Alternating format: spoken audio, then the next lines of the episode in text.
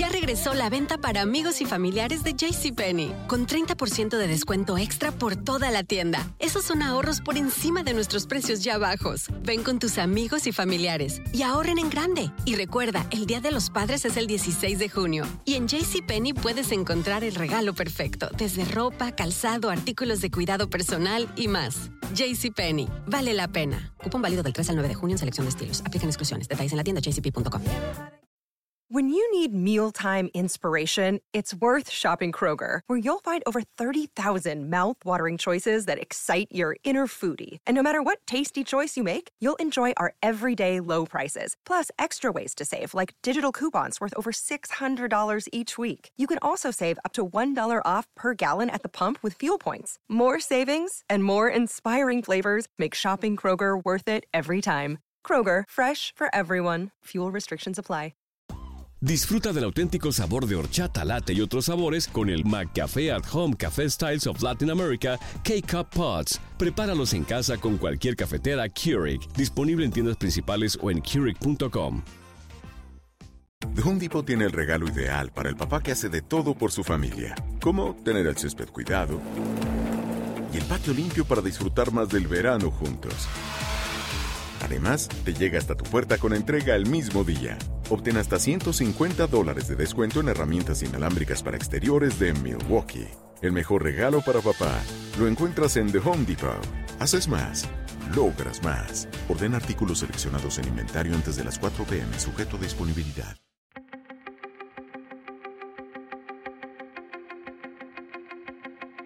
Temas importantes, historias poderosas, voces auténticas. Les habla Jorge Ramos y esto es Contrapoder. Bienvenidos al podcast. La organización Amnistía Internacional acaba de dar a conocer su reporte sobre violaciones a los derechos humanos en el continente americano y en muchas ocasiones son los propios gobiernos los responsables de esas violaciones. Para conversar sobre todo esto, invitamos a Erika Guevara de Amnistía Internacional, quien nos explica por qué América Latina es la zona más violenta del mundo. Erika Guevara, gracias por estar aquí con nosotros. Gracias a ustedes, Jorge. En términos generales, ¿cuál es la situación de los derechos humanos en América Latina? Bueno, Amnistía Internacional está presentando su informe anual sobre el estado de los derechos humanos en todo el continente. Y lamentablemente la radiografía es bastante alarmante. Los graves retrocesos en materia de derechos humanos hoy día están afectando la vida de millones de personas cuyos derechos han sido violentados por sus propios estados. Lamentablemente nuestra región continúa siendo la región más violenta del mundo. Nuestros gobiernos no han podido implementar políticas que atiendan la gravísima situación de violencia generalizada que en muchas ocasiones es perpetrada por los propios estados. Nuestra región continúa siendo la más desigual, la concentración de la riqueza en las manos de unos cuantos ha superado la situación de millones de personas que sus derechos han sido violentados y cuyos estados están beneficiando los intereses económicos de unos cuantos en menoscabo de los derechos de las grandes mayorías, desplazándole de sus territorios o evitando el acceso a recursos naturales. Esta radiografía, tristemente, se ha venido repitiendo en los últimos años y estos graves retrocesos que hoy día eh, afectan a millones de personas no pareciera que tuvieran solución. Sin embargo, el 2019 también estuvo marcado por protestas multitudinarias en casi cada uno de los países de la región. Las personas, a pesar de estos adversos contextos, continúan ejerciendo su derecho a la libertad de expresión y asamblea pacífica. Sin embargo, la respuesta también ha sido catastrófica por parte de los estados, que generalmente han respondido con violencia, con represión, con el uso de las fuerzas de seguridad para acallar a estas personas. Erika, ¿la mayor parte de las violaciones a los derechos humanos se le puede achacar a los gobiernos de América Latina? Sin duda alguna, los gobiernos tienen la principal responsabilidad de protección de los derechos humanos. Hoy día vemos políticas no solo fallidas e ineficientes, pero en muchas ocasiones estamos viendo negligencia e indolencia por parte de los gobiernos de turno, independientemente de su, de su espectro político. Es decir, gobiernos que se identifican como de derecha, gobiernos que se identifican como de izquierda, al final del día todos están actuando igualmente y no están protegiendo los derechos humanos de la mayoría de las personas. El debilitamiento institucional, la corrupción, la gran impunidad que hoy día impera en nuestra región, también le ha dado espacio a los grupos del crimen organizado y otros grupos no estatales como las empresas multinacionales que, tomando ventaja de este debilitamiento institucional, también están cometiendo gravísimos abusos en materia de derechos humanos en cada uno de los países de la región. Cuando, cuando hablamos de gravísimos abusos, de violaciones a los derechos humanos, ¿nos puedes dar ejemplos concretos? Estamos hablando de secuestros, de asesinatos, ¿de qué estamos hablando?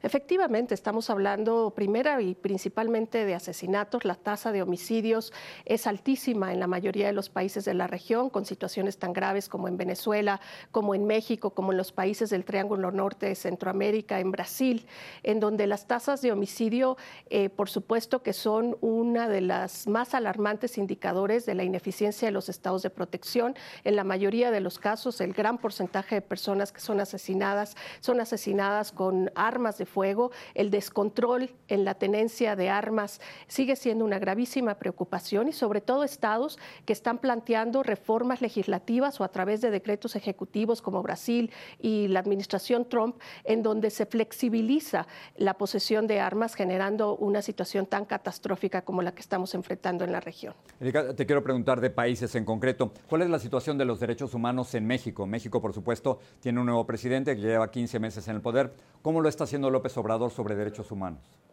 Bueno, sin duda alguna recibimos con gran expectativa la llegada del gobierno del presidente López Obrador, sobre todo porque durante su campaña y en el inicio de su gobierno eh, cambiaba el discurso sobre los derechos humanos, planteaba eh, cambios transformadores en materia de derechos humanos. Sin embargo, ah, en la evaluación que hemos hecho en su primer año de gobierno, no vemos ningún cambio significativo. Eh, nos damos cuenta que las palabras no bastan, que las promesas no bastan, las acciones del gobierno gobierno del presidente López Obrador no han disminuido de ninguna manera la gravísima crisis en materia de derechos humanos que atraviesa el país desde hace muchos años. Todo lo contrario, lo que hemos visto en muchos casos es la repetición de políticas fallidas de seguridad que lo único que han generado es un contexto de graves violaciones a los derechos humanos.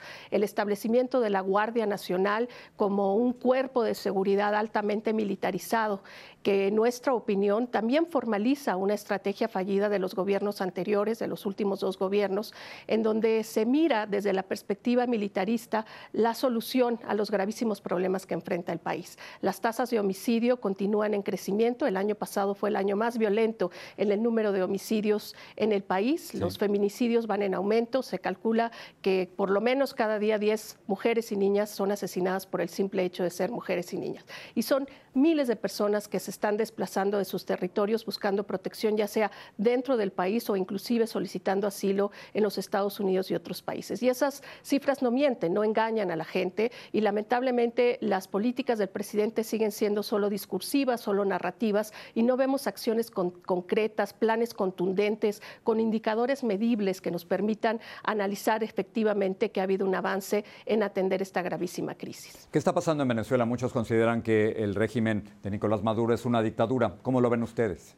Bueno, Amnistía Internacional es una organización imparcial, apolítica, de derechos humanos y no nos pronunciamos sobre los sistemas políticos. Lo que sí sabemos es que el gobierno de Nicolás Maduro es un gobierno violatorio de los derechos humanos. Eh, Nicolás Maduro ha emprendido políticas represivas en contra de su propia ciudadanía. Ese gobierno está violentando masivamente los derechos económicos, sociales, políticos y civiles de la población. Las ejecuciones extrajudiciales siguen en aumento. Eh, ha perfeccionado el aparato de seguridad a través de estas fuerzas y acciones especiales que están cometiendo gravísimas violaciones a los derechos humanos, no solo las ejecuciones extrajudiciales, pero también las detenciones arbitrarias de cualquier persona que se atreva a criticar al régimen, eh, la práctica de la tortura, el desplazamiento forzado de comunidades enteras, comunidades de pueblos indígenas y bueno, 4.8 millones de personas que se encuentran hoy día fuera del país buscando protección internacional. En Venezuela nos queda queda claro que se están cometiendo delitos de derecho internacional que pudiesen constituir crímenes de lesa humanidad y lamentablemente vemos que las soluciones eh, que eh, de alguna manera se presentan a través de la comunidad internacional, a través de esfuerzos bilaterales, pues no están atendiendo las necesidades apremiantes de una población que cada día está sufriendo una situación trágica de falta de acceso a la, a la salud, falta de acceso a los alimentos y que va profundizando esta crisis de manera muy grave. Durante los últimos meses hemos visto fuertes protestas en Chile que han sido reprimidas. Hay varios reportes de decenas o cientos de personas que han sido heridas o que han quedado ciegas por la represión por parte del gobierno. ¿Qué es lo que han visto ustedes? Bueno, Chile es uno de estas sorpresas tan trágicas y tan tristes que vimos el año pasado. Chile es un país que se reconocía a sí mismo, el, propio presidente Piñera lo, lo, mencionaba como el oasis de la región, precisamente porque se pensaba que no se estaban violentando los derechos humanos de las personas de la manera tan masiva como se presentan en otras partes de la región. Pero lo que demostró la crisis de derechos humanos es que efectivamente es un oasis, es decir, es algo que se ve de muy lejos, pero que no es la realidad. Eh, las manifestaciones, en su mayoría lideradas por gente joven, que presentan un hartazgo de políticas de desigualdad que se han venido acumulando después de la dictadura, con legislación e instituciones que no están a la altura de las demandas sociales y económicas de la población, pues han generado, han desatado eh, un estallido de protestas sociales que hasta la fecha continúan. Y la respuesta del presidente Piñera no solo fue negligente, sino fue una respuesta violenta que exacerbó los ánimos de la población y que generó masivas demostraciones. El llamado a un estado de emergencia en donde se ponen los militares a controlar las manifestaciones y que continúan los carabineros haciendo, es decir, la policía, ha dejado un saldo sumamente preocupante, no solo de personas que han perdido la vida en el contexto de la represión, sino eh, miles de personas que han sido heridas con esta característica particular de las personas que han resultado heridas con lesiones oculares eh, que claramente presenta la intencionalidad de las fuerzas de seguridad para castigar a la población. Nosotros hicimos una investigación de respuesta rápida de crisis y pudimos constatar estas graves violaciones a los derechos humanos que incluían tortura y tortura sexual y sobre todo con mucha preocupación la negación de las propias autoridades del gobierno que esto está oh, sucediendo. El presidente Piñera inclusive atacó los resultados de la investigación de Amnistía Internacional como lo ha hecho con otras organizaciones que seriamente están documentando las violaciones a los derechos humanos. Cuba está de nuevo en las noticias por los comentarios del candidato presidencial demócrata eh, Bernie Sanders. ¿Cuál es el tema y la situación de los derechos humanos dentro de la isla? Bueno, Cuba es uno de los focos de atención continuo e histórico para Amnistía Internacional. Lamentablemente, ante la expectativa de un cambio de gobierno que se produce en abril del 2018 con la entrada del presidente Díaz Canel, se esperaba que también se pudieran hacer transformaciones en materia de derechos humanos. Un cambio constitucional, una reforma constitucional que no solo no plantea un cambio significativo y transformador de la situación en, en Cuba, sino que en algunas eh, líneas pues afirma el, el enfoque autoritario eh, que mantiene el gobierno cubano frente a cualquier voz de disidencia. Las detenciones arbitrarias de líderes de la oposición, de personas que se manifiestan, incluidos artistas, continúa siendo un cotidiano en la isla. Eh, los derechos económicos y, y, sociales se han visto afectados no solo por la incapacidad del Estado de priorizar las demandas de la sociedad, sino que además ahora su principal aliado, Venezuela, pues no está suministrándole de, los recursos necesarios para que puedan abastecer a la isla. Así que tristemente vemos que continúa siendo un gobierno autoritario, un gobierno represor, un gobierno que intenta silenciar todas las voces, que limita la libertad de expresión y que no permite la apertura de la participación activa en la vida política de las ciudadanas y los ciudadanos cubanos. ¿Estados Unidos está violando los derechos humanos, particularmente de los centroamericanos que quieren entrar a su país? Por supuesto, las políticas de la administración Trump eh, referentes al asilo y al refugio son políticas no solo violatorias de los derechos humanos que violentan las obligaciones internacionales de los Estados Unidos en esa materia, sino además son políticas crueles, inhumanas, que están poniendo a las personas en peligro. La administración Trump no solo ha logrado eh, no implementar estas políticas que afectan a las personas en acceder a su derecho a solicitar asilo, deteniéndoles, separando familias, sino además ha logrado expander estas políticas con los países vecinos, en el caso de México, pero también con los países de origen que están expulsando a estas personas.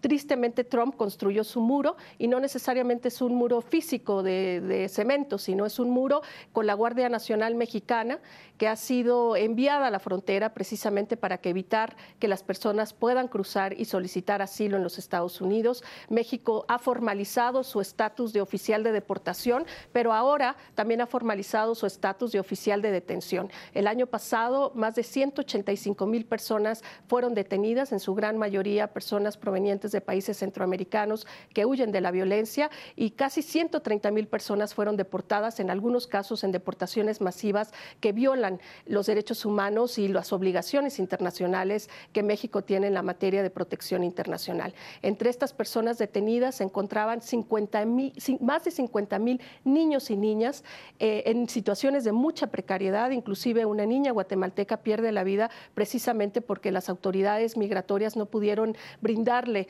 atención médica en uno de los centros de detención. Eso es hoy día lo que se ha convertido la política del presidente López Obrador, a pesar de las promesas de campaña de que su política sería humanitaria, basada en los derechos humanos, bueno, vemos totalmente lo contrario en la práctica.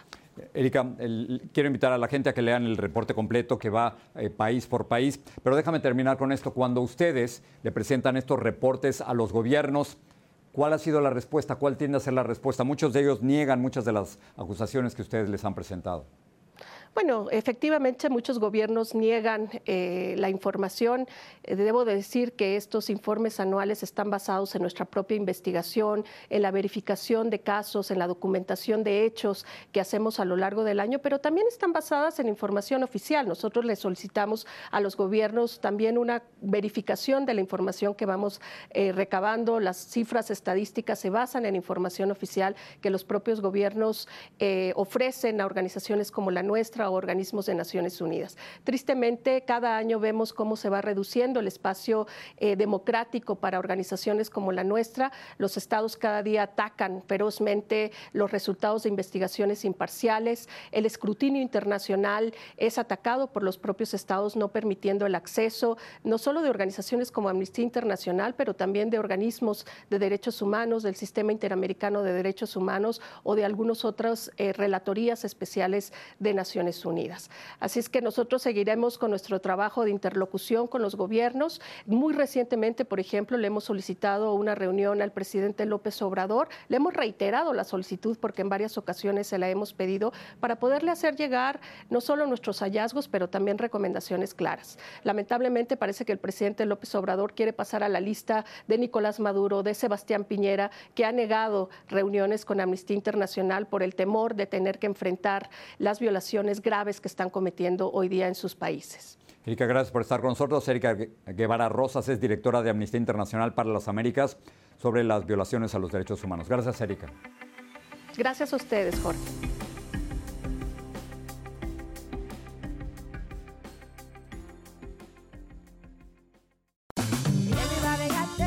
Regresó la venta para amigos y familiares de JCPenney, con 30% de descuento extra por toda la tienda. Esos son ahorros por encima de nuestros precios ya bajos. Ven con tus amigos y familiares y ahorren en grande. Y recuerda, el Día de los Padres es el 16 de junio. Y en JCPenney puedes encontrar el regalo perfecto, desde ropa, calzado, artículos de cuidado personal y más. JCPenney, vale la pena. Cupón válido del 3 al 9 de junio en selección de estilos. Aplican exclusiones. Detalles en la tienda jcp.com. When you need mealtime inspiration, it's worth shopping Kroger, where you'll find over 30,000 mouthwatering choices that excite your inner foodie. And no matter what tasty choice you make, you'll enjoy our everyday low prices, plus extra ways to save, like digital coupons worth over $600 each week. You can also save up to $1 off per gallon at the pump with fuel points. More savings and more inspiring flavors make shopping Kroger worth it every time. Kroger, fresh for everyone. Fuel restrictions apply. Disfruta del auténtico sabor de horchata, latte y otros sabores con el McCafé at Home Café Styles of Latin America K-Cup Pods. Prepáralos en casa con cualquier cafetera Keurig, disponible en tiendas principales o en Keurig.com. Home Depot tiene el regalo ideal para el papá que hace de todo por su familia como tener el césped cuidado y el patio limpio para disfrutar más del verano juntos. Además, te llega hasta tu puerta con entrega el mismo día.